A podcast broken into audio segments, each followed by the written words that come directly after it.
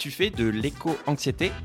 Moi aussi Voici mon histoire au micro du journal 20 minutes pour t'aider à te sentir moins seul déjà, à prendre du recul et je voulais te partager voilà ce qui m'a aidé à calmer mon éco-anxiété. J'espère vraiment que cet épisode te fera du bien, mais j'en doute pas trop.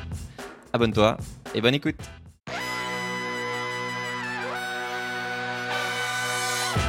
Déjà, du coup, on va revenir au début. Euh, à quel moment est-ce que euh, ton éco-dépression, ton éco-anxiété a commencé?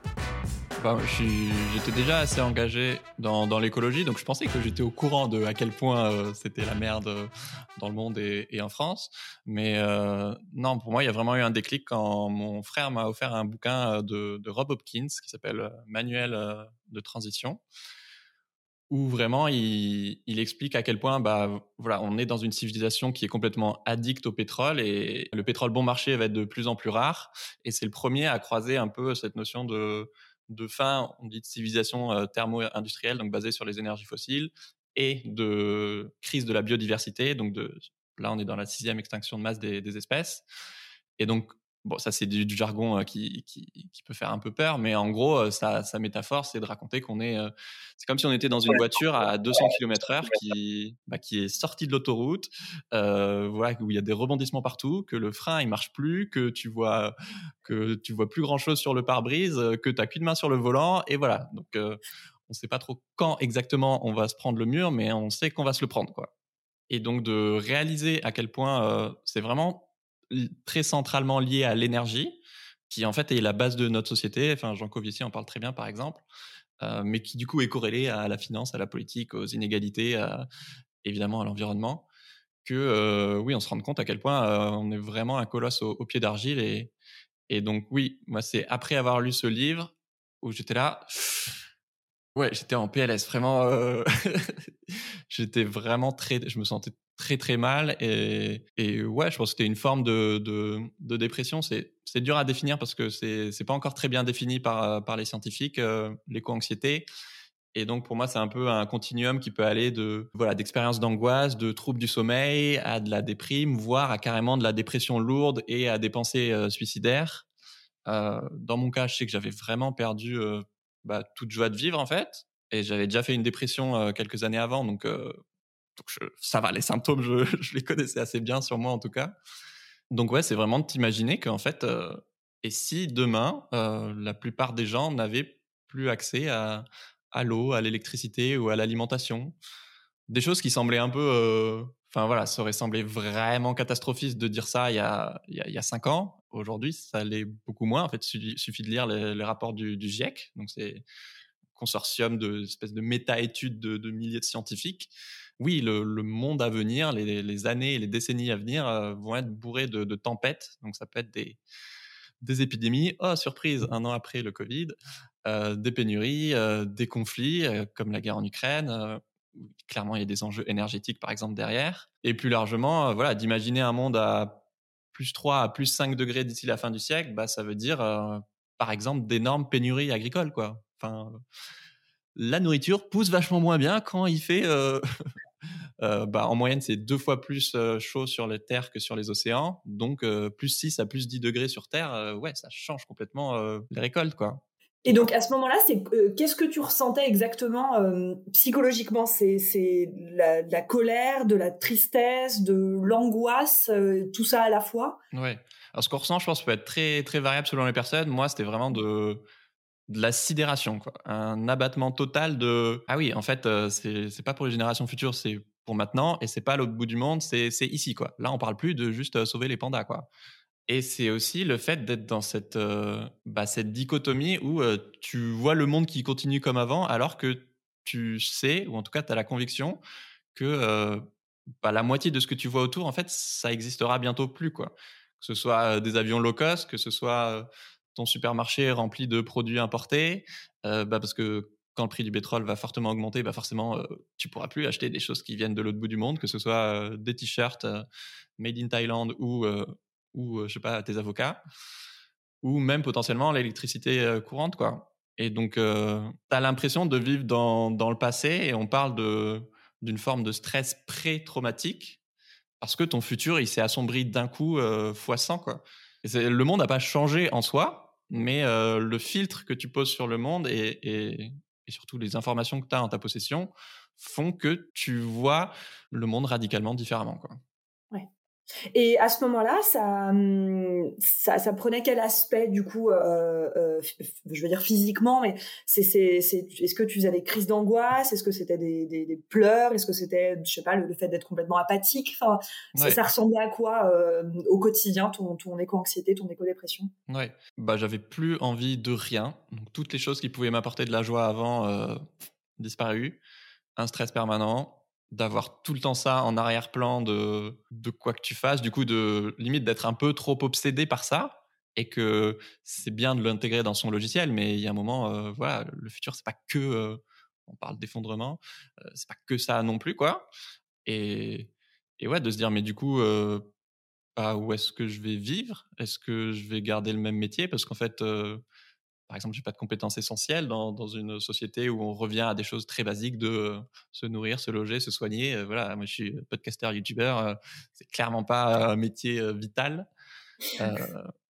ouais, donc je pense que c'est d'abord un effondrement psychologique. Donc, donc oui, un, un raz-de-marée d'émotions, c'est clair. Tu, bah, tu te mets à, à pleurer en, je sais pas oui, pleurer en larmes à des moments complètement inattendus, potentiellement quotidiennement tu as, peur, tu as très peur. Euh, et ça, je pense c'est une émotion centrale qu'il faut arriver à disséquer parce que comme c'est une euh, menace très macro, très floue, bah le, flou nourrit beaucoup la peur. Et donc, euh, pour moi, il y a eu tout un travail de clarifier de quoi concrètement j'avais peur. Euh, tu as peur de l'avenir, tu as peur, il y a souvent notre rapport à la mort qui, est évidemment en jeu parce que pas parce qu'on croit qu'on est surpuissant et qu'on va vivre en bonne santé jusqu'à au moins 70 ans, alors que bah, c'est pas garanti. On a peur pour nos proches, évidemment. Et un, ouais, un abattement général qui fait que c'est bah, très dur de travailler, c'est très dur de se motiver à faire la moindre chose. Et, et à chaque fois, c'est à quoi bon, en fait, parce qu'on a l'impression que, que tout est déjà perdu d'avance, alors que c'est pas le cas, mais, mais c'est ce qu'on ressent à ce moment-là. quoi. Ouais, et c'est une impression aussi d'être, j'ai l'impression dans ce que tu dis, d'être un peu déconnecté du, du coup des autres aussi et du monde dans lequel on vit, de voir qu'en fait tout continue comme ça, alors que on se dit bah non, enfin en fait, il euh, faut, aussi changer les choses et ouais, il y a cette, cette sensation là aussi de, de déconnexion avec le le, le, enfin, le réel, ce qui veut rien dire, mais en tout cas la situation actuelle. Ouais, euh il y a aussi la bah, clairement, on vit dans un monde euh, capitaliste qui, qui, exploite la planète pour, pour continuer à, à tourner.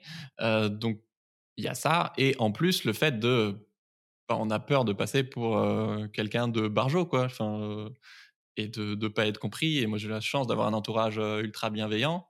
Et je pense que si c'était pas une notion qui était devenue mainstream et qu'il n'y avait pas eu le Covid ou la guerre en Ukraine ou je sais pas quoi, bah, on regarderait. Et encore aujourd'hui, je pense que par une partie de la population, c'est perçu de manière très, très bizarre. Sauf que, en fait, c'est juste regarder les faits scientifiques et arrêter d'être dans le déni, justement, que bah, on est en train de détruire la vie sur Terre. Quoi. C'est pas, euh, c'est, ça se passe aujourd'hui. Euh, voilà, le GIEC l'a encore dit euh, la semaine dernière. Il nous reste trois ans pour pour agir, pour éviter des, davantage de changements dramatiques. Donc, donc ouais, on n'a pas non plus envie de crier sur tous les toits. bah, non seulement je vais trop mal, mais en plus, c'est mon rôle de t'expliquer ce que c'est l'effondrement, alors que tu vas peut-être pas me croire et qu'en plus tu vas me juger. Enfin, du coup, voilà, c'est un peu compliqué.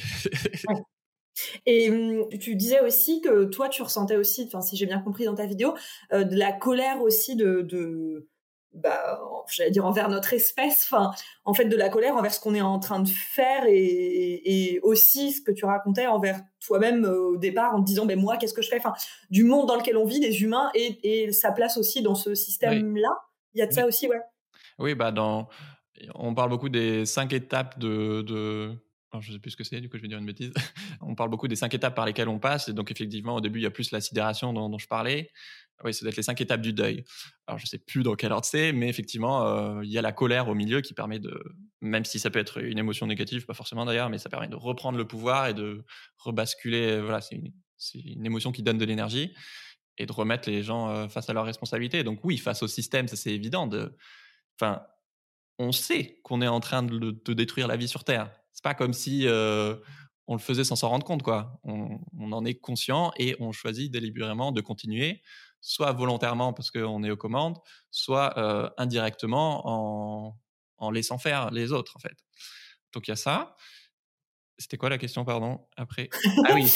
Et j'étais aussi effectivement énervé contre moi parce que je me dis, mais j'en ai marre de ce monde qui, qui continue comme avant alors qu'on fonce dans le mur. Mais du coup, à un moment, tu es obligé de te demander, mais attends, mais pourquoi est-ce que les gens ils changent pas? Mais tu dis mais aussi, mais pourquoi est-ce que moi je change pas autant que je voudrais? Parce que j'ai beau être végétarien, minimaliste ou voilà, c'est mon métier de, de sensibiliser à, ces questions de, de, militantisme et de changer le monde. mais est-ce que, est que j'en fais assez? Est-ce que j'en fais d'une manière qui est vraiment utile ou est-ce que ça dessert la cause? Est-ce que, est que je suis vraiment à ma place? Est-ce qu'avec cette nouvelle lecture du monde, c'est ça la vie dont, dont j'ai envie de, que j'ai envie de mener et, est-ce que c'est là ma place? Ouais. Mais du coup, ça peut être aussi très culpabilisant de se dire purée, mais enfin, t'es pas capable de changer alors qu'en fait, t'es en dépression et en éco-anxiété. Donc, il faut aussi être bienveillant avec soi, même si on a peu de temps pour changer les choses. Et en même temps, je trouve que ça aide aussi. Bah, justement, moi, je venais beaucoup des. des... Alors, pas tellement des actions individuelles, mais plus de. J'avais pas une vision politique et systémique de, changer, les choses. Et du coup, d'avoir cette vision davantage là, que effectivement, c'est toute une, idéologie pardon, euh, libéral, capitaliste, euh, patriarcal, etc., qu'il faut changer, bah, ça permet de. Ça veut pas dire que ce que tu fais, c'est pas indispensable, mais euh, ça permet aussi de s'enlever une partie du poids qu'on a tendance à vouloir porter sur nos épaules, de se dire, en fait, c'est tout un système qu'il faut changer. Et, si là, tu as, acheté un truc qui est pas zéro déchet, c'est pas la fin du monde. Quoi. Ouais. Effectivement, rajouter de la culpabilité sur déjà une anxiété hyper élevée ou une dépression, effectivement, ouais. ouais. Et hum, justement, tu as commencé à en parler avec euh, quand tu disais que qu'il fallait affronter ses peurs parce que le flou, ça nourrissait justement ses peurs. Hum, comment est-ce que toi, tu as réussi justement à aller mieux? Par quelle étape t'es passé? Dans quel bloc de ta vie? Est-ce que tu peux expliquer un peu euh, voilà, quel travail tu as fait? Ouais. Bon, je pense vraiment pas qu'il y ait de solution euh, ni miracle ni universelle malheureusement, donc je préfère commencer par, par préciser ça le premier truc à faire, à mon avis, c'est d'aller voir un psy et ou d'en parler à son médecin. Il faut essayer de trouver des psys aussi qui sont formés à ces questions-là. il n'y a pas forcément des masses, mais, mais ça existe.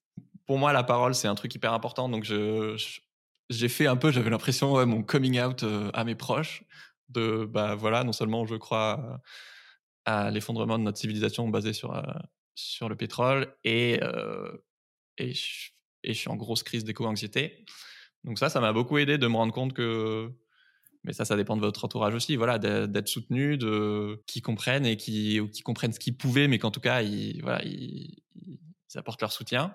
Et le fait de sentir qu'on n'est pas seul en fait, et que bah, si, tu regardes cette vidéo ou ce snap et que bah, il y a des chances que tu sois jeune et que, tu, ressentes les mêmes choses. En fait, il y a vraiment des millions de jeunes qui, ressentent la même chose. Donc, euh, à court terme, moi, ce qui m'a fait du bien, c'est de m'éloigner de ces sources d'information, parce qu'en plus, moi, c'est mon travail de bosser sur ces questions, sur les problèmes de société, donc ça peut être assez encore plus euh, angoissant. Mais voilà, dès que tu vois un truc qui te fait du bien, euh, voilà, sors dehors, va voir des potes, botte-toi les fesses pour pour t'accrocher à quoi que ce soit, même si c'est une série, même si au début c'était Candy Crush ou n'importe quoi, que ce soit, même si c'est un truc qui est un peu vain, mais si ça te fait du bien et que ça te permet à court terme de préserver ta santé mentale, euh, bah, profites-en. Euh, après, pour moi, il y avait aussi ce que je disais, voilà, que d'apprendre à, à, se réancrer dans le présent, en fait. Parce que oui, euh, l'effondrement fait partie du tableau, mais en fait, la vie se réduit pas à ça, quoi. Donc, arrêter d'essayer de, de vivre par anticipation et du coup d'être paralysé dans le présent. Je crois que c'est Barjavel qui dit, voilà, vivre les malheurs à l'avance, c'est les subir deux fois. Et du coup, pourquoi est-ce que tu t'infliges c'est plus facile à dire qu'à faire, mais pourquoi tu t'infliges une double peine en fait? Donc il y a ce gros travail d'arriver à, c'est vraiment un truc de développement perso, mais distinguer ce sur quoi tu peux agir et ce sur quoi tu peux pas agir. Et donc non, je peux pas, je sais pas, choisir quel président va, va être élu tout seul malheureusement, mais il y a plein de choses sur lesquelles je peux agir et que je peux militer. en l'occurrence moi à travers mon taf par exemple. Par exemple, dans mon cas, c'est pour ça que j'ai fait ce virage, ou avant, euh, dans mon travail, où avant, je mettais plus en avant des, des porteurs de, de, solutions et des entrepreneurs sociaux voilà, qui, qui, font des choses incroyables. Mais j'avais besoin maintenant de, de, mettre en avant plus des, des gens plus radicaux, plus militants, euh, pas forcément plus radicaux, genre plus extrémistes, mais juste qui, qui s'attaquent vraiment à la source du problème. Et bah, c'est pour ça que j'ai lancé ce nouveau format de podcast Soif de Sens, parce que bah, j'avais besoin d'avoir des réponses en fait, et de, c'est là que je sentais que j'avais envie d'être plus utile, quoi, parce que je trouvais qu'il y avait un manque de montrer aux gens comment le monde pourrait être différemment, et qu'en fait il y a plein de gens ultra badass qui, qui se battent pour pour qu'on soit pas 8 milliards d'éco-anxieux et qu'il y a des gens qui arrivent à, sublimer ça et, et, que ça donne envie à d'autres gens de, de, se battre quoi. Donc Ouais, donc ça passe aussi par un, ce que tu disais tout à l'heure, le fait de culpabiliser, de me dire, euh, de se dire, euh, euh, j'en fais pas assez ou je sais pas quoi, le fait de modifier aussi bah, sa vie pro qui nous occupe quand même une bonne partie de notre temps, en, en faisant des choses assez concrètes dans l'action, dans le, enfin là en l'occurrence dans le partage de connaissances là-dessus, ça aide psychologiquement aussi à se dire, bon bah, enfin j'agis et donc, enfin en tout cas dans ton cas, on peut parler au, nom de tout le monde évidemment, mais dans ton cas ça t'a aidé à aller mieux. Ouais, ça, je crois que c'est prouvé par, par des études que euh, le passage à l'action réduit euh, l'éco-anxiété. Alors, ça ne veut pas forcément dire que, que l'action est vraiment utile, puisque tu pourrais euh, faire des choses qui ne sont pas forcément très écolo, mais que ça permet de, de réduire ton éco-anxiété, même si toi, tu crois que c'est écolo. Donc, il y a cette question annexe là. Mais en tout cas, oui, c'est sûr que le fait de se reprendre en main et d'agir dessus ou de, de militer, d'être bénévole, de rejoindre une asso, de, de, manger moins de viande, de, quoi que ce soit, de te présenter euh, au municipal, au conseil des jeunes, euh, de réorienter tes études ou de bah, créer toi-même euh, du contenu sur ces sujets-là, ouais, c'est clair que, que ça fait du bien. Et il y a le collectif aussi. Donc c'est clair que de s'entourer d'autres gens qui, qui, vivent la même chose, pas forcément tous en pleine dépression, sinon c'est plus compliqué, mais justement d'autres gens qui sont debout et qui se battent et qui, qui ont traversé la même chose que toi. Et après, euh, je le compare un peu dans, dans ma vidéo sur l'éco-anxiété à une rupture amoureuse, quoi, que le temps aide beaucoup en fait. Que personne n'a envie d'entendre ça, mais que euh, si tu fais autant d'éco-anxiété, c'est bien sûr à cause des faits, mais c'est aussi à cause de, la violence, bah, de ce fil qui tout d'un coup s'abat sur ta vision du monde. C'est que tu es en train de changer de vision du monde. Et donc, quand tu passes de, de A à B, c'est là que c'est le plus violent. Et du coup, pour moi, il y a eu cet ajustement de me dire, est-ce que la vie sera plus dure? Euh, Objectivement, il y a de fortes probabilités que, que oui, que ce soit plus compliqué, qu'on n'ait pas le même niveau de confort qu'aujourd'hui, par exemple. Mais est-ce qu'on sera plus malheureux? Bah ça, en fait, c'était un lien que je faisais automatiquement dans ma tête, parce que dans notre culture, on croit que si on est plus riche, on a plus de confort, on est forcément plus heureux. Sauf qu'en fait, j'en sais rien. Enfin, peut-être qu'on s'adaptera très bien, et je suis pas sûr que les gens il y a 100 ans ou 200 ans étaient beaucoup plus malheureux que nous aujourd'hui, quoi. Donc il y a ce, moi j'essaie de me rappeler régulièrement ça, de dissocier en fait l'état du monde futur et est-ce que je serai heureux ou pas? En fait, en fait, j'en sais rien. Peut-être que tu trouveras vachement de sens à ta vie parce que justement, tu auras quelque chose pour lequel te battre, des choses à défendre, ou qu'il y aura plus de liens sociaux, que que tu remettras les mains dans la terre. Il peut y avoir plein plein de façons de vivre la même situation en fait. Ouais.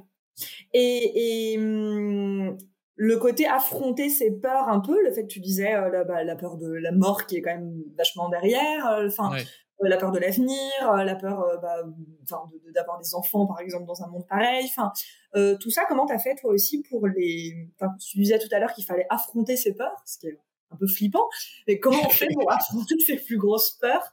Quand tu te réveilles un matin, tu prends un bouquin, bon allez la peur de la mort, on va commencer par ça. ça fonctionne comment, je veux dire de d'affronter alors je me doute qu'il y a aussi un travail peut-être avec des, des professionnels enfin des psy des choses comme ça mais ça consiste en quoi d'affronter ces peurs exactement dans ton cas spécifiquement? Ouais.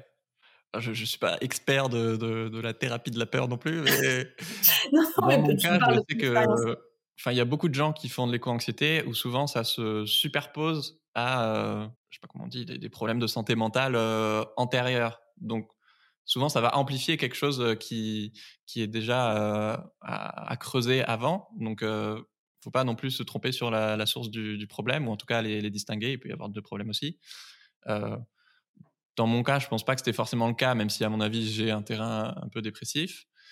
mais pour moi, il y avait la question notamment de, des enfants. Et donc c'est quand j'ai lu, je sais pas où justement, que la peur se nourrissait du flou, peut-être en lisant le magazine Yggdrasil de Pablo Servigne ou quelque chose comme ça que je me suis dit ah ouais en fait j'ai peur mais je sais pas exactement de quoi du coup euh, du coup c'est sûr que bah mon cerveau il peut continuer à tourner en boucle longtemps si je clarifie pas de quoi j'ai peur et donc je pense qu'il y avait deux choses je pense que j'avais peur que de me faire larguer euh, par euh, aujourd'hui on est mariés mais par, par ma, ma, femme à l'époque enfin ma, ma, chérie à l'époque parce que bah, notamment je m'étais fait larguer avant quand j'avais fait ma première dépression. Donc je pense qu'il y avait cette peur-là.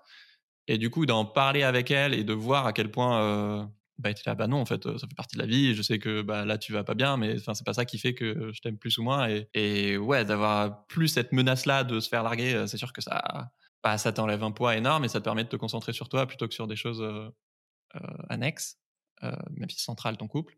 Et la peur d'avoir des enfants, de se dire, bah, est-ce que ça a du sens de, de mettre un enfant au monde dans, dans un monde qui part en couille, quoi? Et, pareil là-dessus, ma chérie m'a énormément aidé à, se dire, mais en fait, elle, elle est énormément ancrée dans le présent et moi, je suis très justement à cogiter et à flipper du futur. À se dire, mais en fait, même s'il a que 10-15 ans à vivre, cet enfant, en fait, ce sera 15 ans rempli d'amour et on l'aimera de, de, tout notre cœur et, et ouais, ça vaut la peine d'être vécu, quoi. Et donc ça, c'est un débat, c'est pas une réponse universelle. Je respecte complètement les gens qui veulent pas avoir d'enfants pour des raisons écolo ou pas du tout. Mais ouais, ça implique, ça oblige de se poser des questions bah, qui sont un peu rudes. moi, j'ai de la chance aussi que bah, ma chérie soit soutenante et elle aurait pu très bien dire, bah en fait, t'es trop dépressif et, et non, j'ai pas envie d'avoir d'enfant dans cette situation-là et on aurait pu rompre et peut-être que je serai encore en éco-dépression, j'en sais rien. Donc euh, voilà. Y a ouais, évidemment, c'est une, une, En tout cas, toi, effectivement, avec un, un, entourage, en tout cas, qui est bienveillant et qui a l'air de comprendre, euh, enfin même ce que c'est que que que, que l'éco-anxiété. Effectivement, le fait d'en parler aide du coup à, à, bah, partager une vision euh, des choses et en tout cas arrêter de cogiter et à les poser. ouais, ok. Bah, Savoir que que t'es aimé, même quand t'es au plus bas et en grosse éco-anxiété, ça, ça te donne quand même un filet de sécurité et une confiance, euh, voilà, qui, bah, ok, t'es là, ça, c'est acquis entre guillemets, même si rien n'est jamais acquis. Et comme justement le, dans notre imaginaire, on nous vend que, euh, enfin, en tout cas, moi, j'ai grandi avec l'imaginaire que le futur euh, sera toujours meilleur que que le présent. Et du coup, là, de voir un truc aussi assombri à 200%, où tu n'arrives même pas à imaginer que ça puisse être meilleur et que même ça t'oblige à renoncer potentiellement à avoir des enfants, alors que c'est potentiellement, pas forcément pour tout le monde d'ailleurs, mais un truc qui, va dont tu as profondément envie, ouais, bah, ça peut être ultra lourd. Et du coup, c'est hyper important de, le déposer et, et, de se poser des, des, questions qui peuvent être dures, mais qui sont essentielles. Quoi.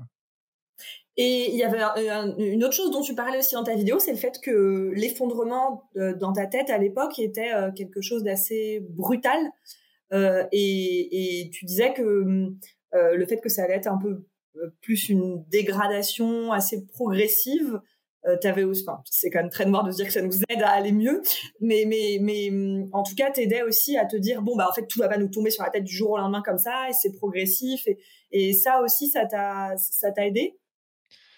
Euh, oui, après, il faut apporter beaucoup de nuances à, ça, mais euh, oui, effectivement, il y a plein de. Enfin, vraiment, si vous pouvez lire les, les, bouquins de Pablo Servigne, euh, foncez. mais effectivement, là, on parle de l'effondrement d'une civilisation qui a des, des, siècles basés sur. bon, le pétrole, c'est pas si vieux que ça, mais en tout cas, ça s'est bâti sur. Je fais une phrase beaucoup trop longue. l'effondrement de notre civilisation basé sur les énergies fossiles, voilà, c'est pas un truc qui va se faire en deux secondes. on quand on parle d'environnement, d'énergie, etc., on parle quand même sur des, des, durées très longues. Après, il peut y avoir des effets euh, dominos, euh, mais c'est pas euh, ok aujourd'hui à 23h17 le monde entier s'écroule et il n'y a plus d'électricité nulle part dans le monde etc en fait il y, a, déjà des pays qui, sont déjà effondrés. Bah, justement l'Ukraine ou il y a eu la Syrie ou l'Afghanistan. Enfin des situations d'effondrement local il y, en, a déjà eu et il y en aura encore. Mais ça va être une mosaïque en fait et du coup la vie va devenir beaucoup plus locale. Mais donc ça dépend aussi parce qu'il y a des écosystèmes qui sont plus résilients qui ont plus de ressources locales qui ont des meilleurs systèmes de santé, on l'a vu face au Covid, etc. Donc après, ça dépend où vous placez le seuil. Mais du coup, moi, quand le, Covid est arrivé, bah, entre guillemets, je l'ai pas trop mal vécu. Non seulement parce que je suis privilégié, voilà, je n'ai pas perdu mon job, euh, j'ai pas eu de problème de, santé euh, autour de moi, mais, euh, mais aussi parce que dans ma tête, bah, j'étais préparé à mille fois pire, quoi. Donc voilà, après, c'est quand même quelque chose de, dramatique et c'est des choses qu'on devrait pouvoir éviter. Mais oui, ça aide de se dire que euh, la plupart de ces changements vont être progressifs, comme il y a euh, une réduction des, services publics progressifs, comme il y a l'érosion de la biodiversité qui, qui se fait euh, un peu en arrière-plan, comme il y a un réchauffement de la température. Après, il y a quand même des, des limites planétaires que qu'on franchit. Il y a des boucles de rétroaction qui font qu'il peut y avoir des phénomènes d'emballement. Après, ça ne veut pas dire que les effets seront équitablement répartis partout sur toute la planète. Donc, donc ça va être un joyeux bordel. Mais non, il y a peu de chances que tout s'arrête du, jour au lendemain. Quoi. Après, ça ne veut pas dire qu'il ne peut pas y avoir un problème majeur dans ta vie qui, toi, personnellement, fait que ton monde s'effondre. Quoi. Et mmh, aujourd'hui, par rapport à ça, tout ce que tu as mis en œuvre, notamment tu dis le fait que tu as changé quand même un peu la, dire, la ligne édito de ta, ta chaîne YouTube en allant vers justement des choses plus militantes. Ouais, militantes, exactement, j'allais dire extrême, effectivement militantes, qui toi, ça t'a aidé à aller mieux. Toi, aujourd'hui, comment tu te sens justement si tu faisais un, retour en arrière par rapport au moment? Enfin, je me, enfin voilà. comment tu te, sens aujourd'hui par rapport à ce que tu fais? Enfin, justement, par rapport à ton éco-anxiété, est-ce qu'elle a complètement disparu? Est-ce qu'elle est encore là? Mais tu essayes de moins l'écouter. Quand elle arrive, tu fais des choses concrètes pour essayer de, l'enlever. Enfin, voilà. Comment tu te sens aujourd'hui? Ah, je vais mille fois mieux qu'à ce moment-là. Non, ça c'est clair. Donc c'est, je sais pas, une période qui a duré euh, quelques mois. Après, il n'y a pas de règle. Ça peut durer. Euh, euh, moins ou plus selon, les, selon les gens, et il y a tellement de paramètres. Mais moi, clairement, oui, non, je vais mille fois mieux qu'à ce moment-là. sinon, je serais clairement pas en train de, de vous en parler. après, voilà, là, je viens de faire une interview pour Soif de Sens sur les émotions justement liées à l'effondrement. Bah, préparer l'interview et faire l'interview, voilà, c'est c'est lourd, quoi. Donc, donc je préfère faire euh, certaines interviews euh, que d'autres qui sont euh, moins plombantes émotionnellement. J'avais fait une autre sur les Ouïghours par exemple. Bon bah voilà, c'est on parle de camp de concentration, c'est pas, pas une question environnementale, mais c'est hardcore aussi. Voilà, il y a d'autres sujets plus légers qui sont militants, mais qui sont tout aussi importants, mais ou des angles qui sont plus qui sont plus faciles à imaginer. Voilà, quand on parle de d'écolieux, quand on parle de taper sur les ultra riches, etc. C'est des choses qui peuvent mettre en colère, mais qui font pas générer la même euh, éco-anxiété. Donc, euh, comme tout le monde, je pense que voilà, il y a des rechutes. Euh, c'est quand même quelque chose qui en arrière-plan, mais à des degrés bien, bien, bien moindres que. Bah, moi, c'était quoi? C'était début 2019, ouais, donc il y a, trois ans, un an avant le Covid. Et ouais, en fait, tu essayes de, peut-être de, là par exemple, tu disais l'interview que tu étais en train de préparer dans ces cas-là, tu essayes de, de, dire bon bah là je comprends, enfin je suis comme ça parce qu'en fait c'est hyper déprimant ce sujet, c'est logique, enfin de, enfin entre guillemets, c'est logique de pas aller bien, pas aller bien quand on prépare ça quoi. C'est plutôt humain. Et du coup dans ces cas-là de, de se dire bon bah le prochain par exemple j'essaierai de faire un sujet plus euh, j'allais dire positif, en tout cas, euh, enfin action, etc. C'est aussi l'idée de, bah on va pas euh, enfin euh, occulter complètement des problématiques qui existent et dont on veut parler, mais l'idée c'est aussi de du coup de faire aussi des choses un peu plus positive, c'est ça, pour euh, contrebalancer, pour que dans ton esprit ça aille euh, un peu mieux? Ouais, je pense que c'est ça dépend beaucoup de ta personnalité en fait, et que dans mon cas par exemple, au moment de, de ma grosse crise d'éco-anxiété, j'avais l'impression que je devais devenir un militant euh, hardcore qui faisait de la désobéissance civile, et je comprenais que c'était ça dont le système avait besoin, mais en fait c'est pas moi, c'est pas pas ma personnalité, et donc j'essaie de me forcer à être quelqu'un que je suis pas en fait. Et donc il y a beaucoup cet ajustement de bah, où, où est ma place en fait. Et donc là sur ces sujets c'est un peu pareil. C'est ok, bah, j'ai beaucoup parlé d'effondrement, ça m'a quand même pas mal coûté et en même temps ça m'enrichit et je suis ravi d'avoir aidé à sensibiliser sur ces sujets-là. Et en même temps, bah voilà, du coup, c'est aussi pour ça que bah, je parle beaucoup de, sujets féministes, de sujets antiracistes, de, solidarité, parce que j'ai besoin de me nourrir d'autres sujets ou peut-être il y a moins de gens qui en parlent aussi et qui, moi, me plombent moins et où je sens que bah, j'ai plus de, joie et de force à, donner aux autres. Pour moi, il y a beaucoup la question de, se connaître soi-même. Et du coup, peut-être que toi, es, ça a vachement de sens pour toi d'aller faire des, actions avec euh, Extinction Rébellion ou, ou NVCOP 21 et que c'est là que tu te sentiras trop à ta place et, c'est génial. Euh, mais du coup, c'est très, très personnel et du coup, ça nécessite de savoir euh, s'écouter et se connaître. Quoi. Ouais, ok. Super, effectivement. Effectivement, à chaque fois que je regarde XR, je suis là genre, je sais pas comment ils arrivent à tenir. Genre rien que niveau calme, niveau. genre, faut, ouais, effectivement, tout le monde peut pas forcément euh, faire ces actions-là. Typiquement, sur, euh, bah, j'ai fait des épisodes avec, euh, avec ANV COP21, notamment Action non violente. Et par exemple, c'est très méconnu, mais la plupart des gens qui, qui, sont impliqués dans ces actions, en fait, ils sont, euh, ils sont en retrait. Soit ils vont être euh, à la base arrière, ils vont faire de la communication sur les réseaux sociaux, ils vont préparer à manger pour euh, la centaine de personnes qui, qui fait une action radicale. Et donc il y a aussi énormément besoin de gens qui se mettent pas du tout en danger en fait. Et donc ça peut être ça, ça peut être faire des dons, ça peut être juste relayer leur campagne. Et donc voilà, il y a plein de trucs un peu hybrides où tu peux soutenir les gens sans forcément risquer d'aller en prison si c'est des actions qui sont importantes pour toi quoi. Ouais. Ouais, ok. Est-ce que, je réfléchis, est-ce qu'il y a quelque chose euh, dont, dont on n'aurait pas parlé, dont on aurait eu envie de parler sur ce sujet? Si, je ne l'ai pas dit, c'est vrai, je pourrais ajouter ça que. Bah, suite à ça, oui, moi, ça a accéléré notamment ma décision de vouloir euh, me barrer de, de Paris. Alors, j'habite pas à la campagne, hein, je suis en banlieue euh, lyonnaise, mais, mais déjà d'avoir beaucoup plus de, d'espace, une vie plus lente et, et beaucoup moins de, de stress, tout simplement. Donc c'est vraiment cliché, mais, mais ouais, moi je sais que ça m'a fait, ça m'a fait du bien. Et ça m'aide aussi à me projeter dans un autre futur. De se dire, bah ok, peut-être que demain, on habitera à la campagne ou pas, mais en tout cas, je suis pas enfermé dans, dans, une mégalopole où je suis pas sûr que cette stat soit vraie à, 100%, mais j'avais lu que voilà, habiter à Paris, respirer l'air parisien, c'est l'équivalent de consommer deux cigarettes par jour. Euh, moi, j'ai en horreur la, cigarette et du coup, euh, j'ai cette stat qui, qui, qui m'a longtemps euh, obsédé. Et puis, plus des trucs annexes de problèmes de voisinage, par exemple. Pour moi, c'était impensable si un jour on avait un enfant, voilà, que ce soit à Paris et qui respire et qui fume deux cigarettes par jour, à peine né, quoi. Ouais, effectivement, je comprends tout à fait. Euh, bah ouais, ouais, je vais pas ouvrir ma fenêtre. Non, je rigole. Fait complètement bader aussi, ces trucs-là. Chaque fois que je cours et tout, je me dis, est-ce que c'est meilleur pour ma santé ou pire que si j'étais pas sortie Mais donc oui, je comprends très bien. Ouais, ouais, non, mais c'est sûr que c'est un aspect qui est, ça, qui est non négligeable, hein, je pense, l'environnement dans lequel on est, on n'en a pas assez conscience, je pense. Enfin, en mm. tout cas, on le, on le prend pas assez en compte comme quelque chose qui a vraiment de l'impact, quoi. C'est sûr. Ouais. Je pense aussi à autre chose. On peut avoir tendance à avoir l'impression que tout est foutu et du coup euh, être un peu dans une posture de, sacrifice où non seulement on risque de se cramer, euh, mais en plus, euh, bah, il y a un moment, tu n'as qu'une vie, donc c'est génial de lui donner du sens et c'est très beau de te battre pour, pour des idéaux, mais c'est aussi important d'aimer, de, danser, de, de s'amuser, de, de chérir les gens que t'aimes et de leur dire et de, et de, de vivre tout simplement, quoi. Et que les deux peuvent se rejoindre, de militer et de, et de vivre et, de profiter de la vie. Mais c'est important de laisser de la place pour ça aussi, quoi. Ouais, c'est vrai. Non, tu fais bien de, de le rappeler comme une petite touche positive à la fin. Amusez-vous, profitez.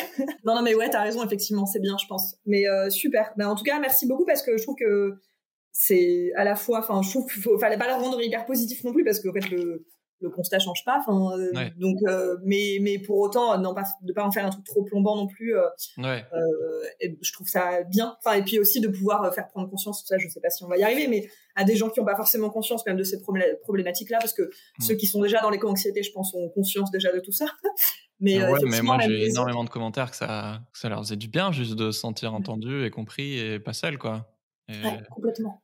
Pour une note plus positive, moi, c'est vrai que ça me ce qui me fait énormément du bien, c'est voilà, c'est de découvrir des, des rôles modèles euh, ultra inspirants, badass. Et tu te dis, mais waouh, il y a des gens complètement lambda qui, qui renversent des multinationales ou qui, qui, font passer des lois ou qui, rayonnent autour d'eux et qui réinventent la, manière dont on vit. Et, je trouve qu'on a besoin, mais vraiment, de, gens qui osent bousculer le système et se battre pour des choses plus justes. Et, de voir que c'est des gens complètement lambda, bah, ça donne tellement de force de voir des, ouais, nous toutes, effectivement, des, XR, des NVCOP 21, des, des partagés sympas, des Cédric Héroux, des gens Covici, des gens qui, tu te dis, mais, mais ouais, en fait, euh, des adultes responsables et matures, en fait, ça, ça existe et, et, je peux en être un ou une aussi, quoi.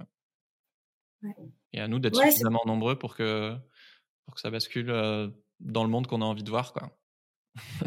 tu me chauffes trop là, du coup. Mais non, mais c'est intéressant. Non, mais je suis complètement d'accord. Le côté genre, enfin, il y a le côté à la fois les petites actions sont importantes et le fait de, de, de se rendre compte que le mélange du collectif et de l'individuel est intéressant aussi et avec des rôles modèles effectivement. Ouais, non, je suis complètement d'accord avec toi. Et j'espère que ça, ça va y participer aussi parce que je pense qu'effectivement le fait de prendre la parole sur ces thématiques-là, moi j'ai pas souffert d'éco-anxiété, je veux pas, puis même c'est pas notre rôle en tant que journaliste. Enfin, donc je trouve que c'est super des gens qui prennent la parole là-dessus et qui, qui, en parlent parce que c'est comme ça qu'on peut aussi euh, médiatiser ces sujets-là. Donc c'est ouais, et les vécus individuels sont hyper importants dans complètement. Dans, ça suffit pas, mais c'est pour ça que c'est trop bien que vous l'enrichissiez avec des, chiffres, des stats, des études et de la science, quoi. Mais quand on parle d'écologie, voilà, on parle que de, courbes, de pourcentages, des trucs de, de, comptable, quoi. Et mmh. non seulement ça, ça émeut pas les gens pour se mobiliser, mais en plus, tu, bah, c'est déconnecté de ton ressenti où, bah, pour la peine, tu peux faire beaucoup d'éco-anxiété et, et, voilà, il y a un décalage et donc on a aussi besoin de, se connecter au niveau émotionnel à, à d'autres personnes qui, qui traversent ou ont traversé les mêmes choses. Quoi. Ouais. ouais, complètement, complètement. Ouais, moi je trouve ça hyper positif en fait de se dire ah bah, non seulement je suis pas tout seul, en plus cette personne elle a l'air d'aller mieux et pour autant elle a pas non plus complètement fait l'autruche en se disant genre bon bah je fais. Parce qu'il y a aussi des gens comme ça, enfin qui ah, moi, je, non, je, je, sais que c'est la merde, euh, bah je regarde pas. Enfin en fait je chacun gère son truc, je pense. Euh. Je suis incapable de me mentir à moi-même et. Du coup, ça se fait que tu te prends des claques euh, plus violemment, mais, mais potentiellement, tu passes les caps plus vite. Quoi. Ouais, ouais, c'est clair. Bah, et puis je pense qu'on vit aussi plus en harmonie avec soi-même et qu'on est plus serein quand on. Enfin, serein, je sais pas si c'est le bon mot, mais en tout cas quand on, on affronte euh, plus ses peurs et on est dans l'action plutôt que d'être dans le, je regarde pas trop et je fais comme si ça n'existait pas. Quoi. Après, oui, chacun après a ses mécanismes de défense qui sont liés à son histoire, mais ouais, ouais clairement. C'est sûr, c'est sûr. Est-ce que tu serais ok si si je fais de cette vidéo un épisode bonus euh, sur Soif de Sens Ah bah ouais, carrément. il y aurait ta tête et. Ah, cette tête-là, là? Waouh, mon dieu. Mais non, mais elle est très bien. Ouais. euh, ouais. ouais, ouais, pourquoi pas, ouais, carrément. Trop cool.